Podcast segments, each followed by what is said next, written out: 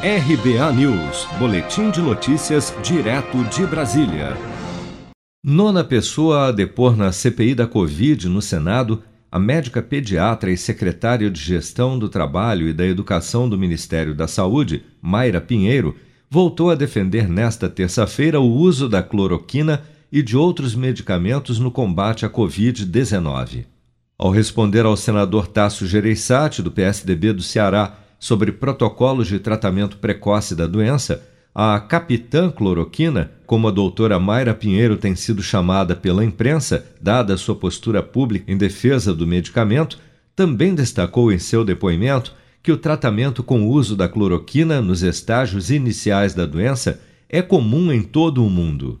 Eu poderia citar outras dezenas de identidades e países, senador, que têm usado protocolos clínicos para tratar a Covid com bons resultados. Eu poderia citar para o senhor dezenas de municípios brasileiros onde, a partir da observação clínica dos médicos, pessoas estão sendo salvas. Poderia citar aqui para o senhor dezenas de hospitais e entidades privadas no Brasil que vêm usando protocolos clínicos criados por essas entidades para salvar vidas. O que eles têm em comum? Cidades, países que adotaram esses protocolos e essas entidades a letalidade nas cidades é menor, a resposta dessas entidades privadas que vêm usar, usando medicamentos antivirais é menor.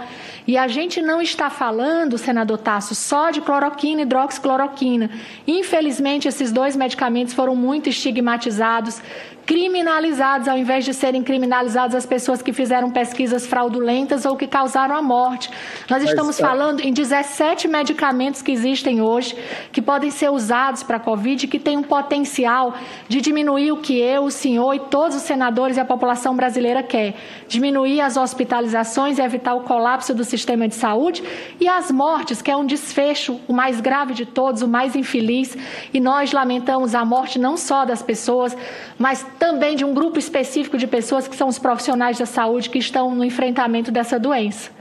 Em outro trecho do seu depoimento, a secretária também afirmou aos senadores que, após visitar Manaus na primeira semana de janeiro, reportou imediatamente ao então ministro da Saúde, Eduardo Pazuello, sobre um e-mail da empresa White Martins, responsável pelo fornecimento de oxigênio do Amazonas, em que a companhia informava sobre o risco de desabastecimento do insumo no estado.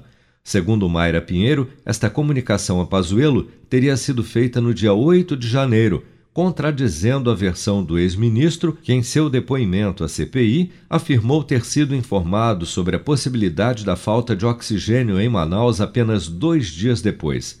A Comissão Parlamentar de Inquérito no Senado tem o objetivo de investigar as ações e eventuais omissões do governo federal no enfrentamento à pandemia e, em especial, no agravamento da crise sanitária no Amazonas pela falta de oxigênio em janeiro deste ano, além de apurar possíveis irregularidades em repasses federais a estados e municípios para o combate à Covid-19.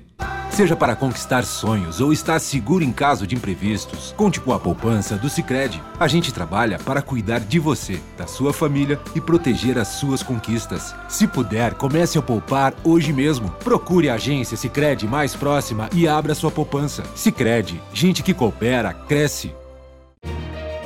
Com produção de Bárbara Couto, de Brasília, Flávio Carpes.